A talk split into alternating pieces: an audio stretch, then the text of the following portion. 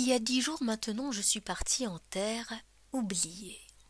J'ai décidé de délaisser Facebook, Twitter et le Snapchat de Nabila pour retourner à la source, la bibliothèque.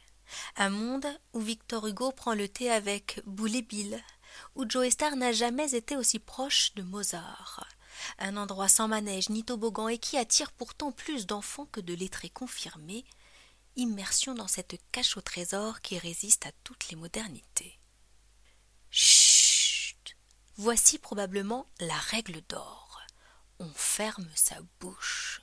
Les mots sortent des livres et rien que des livres. Assise au pied d'une étagère, une jeune fille d'une dizaine d'années plongée dans un Stephen King, interdit au cinéma au moins de douze ans, mais qui ne souffre ici d'aucun contrôle parental. Que se passe-t-il derrière les pupilles dilatées de cet enfant plongé dans une histoire sordide de séquestration et de solitude? Il se passe la liberté, l'imagination, le cœur battant, les images terrifiantes, le souffle court, et parfois même le désir, le frisson et le sexe. Des leçons de choses. Dans le bruit feutré des pages qui se succèdent, il n'est pas rare d'aimer un criminel, de tuer sa mère ou de devenir la risée du collège. La paix de l'âme n'a jamais fait de bonnes histoires. À l'entrée de la bibliothèque, une carte m'a été délivrée. Elle me permet d'emprunter quatre livres. Et pour une raison étrange, comme dans mon enfance, cela devient mon objectif, car oui, ma mission a commencé. Avec le flair d'un détective, je pars à la recherche des ouvrages qui m'attendent. Au rayon psychologie, les affres du genre humain s'étalent sous mes yeux.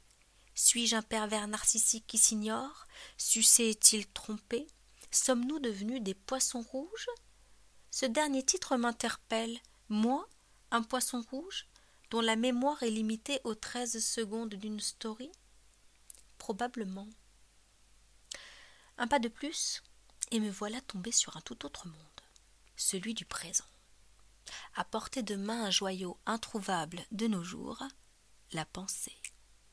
Essais, livres d'actualité me sont offerts sur un plateau. C'est ainsi que peu à peu je me perds volontiers dans cette jungle de papier.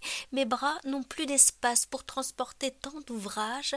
Je m'assois pleine d'histoires à entamer, gourmande comme peut l'être un enfant dans une boulangerie, quand je vois devant moi des BD Génial À consommer sur place ou à emporter, ici tout est gratuit, accessible. Tout ce qu'il faut, c'est du temps. Aujourd'hui, nous en avons. Hélas, bibliothèques et même librairies sont fermées.